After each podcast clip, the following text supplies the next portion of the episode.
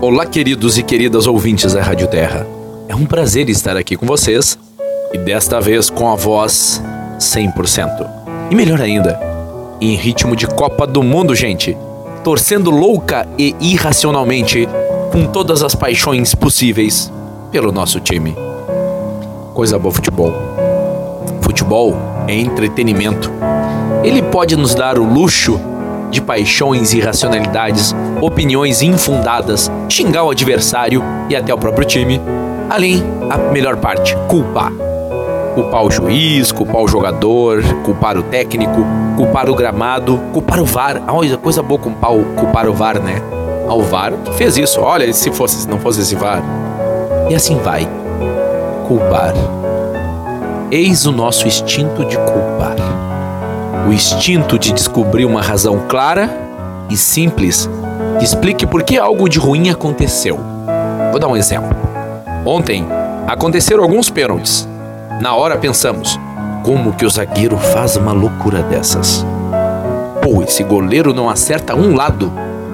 O atacante deles é um mala, não erra um pênalti. Mas vamos ser sinceros, lá no nosso íntimo, a gente sabe que não tem um culpado de verdade. Ninguém da defesa quis intencionalmente fazer um pênalti. Ou simplesmente ser negligente e deixar o cara fazer o gol.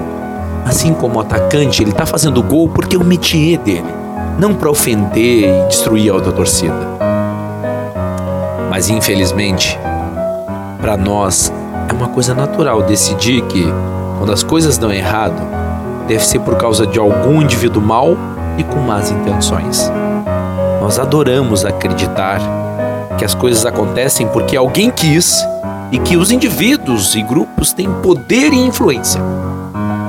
De outro modo, se a gente não pensasse nisso e não culpasse os outros, o mundo real, o mundo que a gente vive, poderia parecer para nós imprevisível, confuso e assustador, porque talvez a culpa fosse nossa.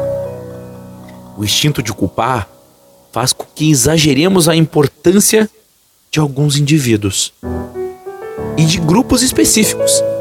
Imaginem numa situação muito fictícia que em alguns lugares do Brasil, alguns imbecis, imbecis no sentido literal da palavra, sabe? Pessoas tolas e fracas de caráter e espírito, criam listas de pessoas e estabelecimentos que votaram em um ou outro candidato, espalham pelo WhatsApp para perseguir e sabotar essas pessoas. Pessoas pobres, né? Pessoas pequenas. Pessoas pequenas precisam de atos pequenos para se tornarem grandes. Por que, que eles fazem isso? Porque na visão deles, a culpa é delas. Essas pessoas vão destruir o país. Esse instinto de encontrar o culpado loucamente descarrilha completamente a nossa capacidade de desenvolver uma compreensão do mundo verdadeira, baseada em fatos. Esse instinto de culpar rouba o nosso foco enquanto nos obcecamos em procurar em alguém ou em alguma coisa a culpa. Foi fraude. Vamos cantar o hino do pneu, vamos fazer loucuras. Mas a culpa não é nossa. Isso bloqueia o nosso aprendizado, porque assim que decidimos quem temos que destruir, paramos de procurar explicação em todas as outras partes. Isso enfraquece toda a nossa capacidade de resolver um problema e de evitar que ele aconteça novamente. Porque ficamos agarrados à simples reação de apontar o dedo para o outro. Hum, o que desvia a atenção da verdade mais complexa e que nos impede de concentrar nossa energia e força no, nos lugares certos. O mundo não é simples. O mundo é complexo não erguemos prédios e viajamos além do nosso planeta, construímos máquinas que não imaginávamos com coisas simples. O mundo, a vida é complexa.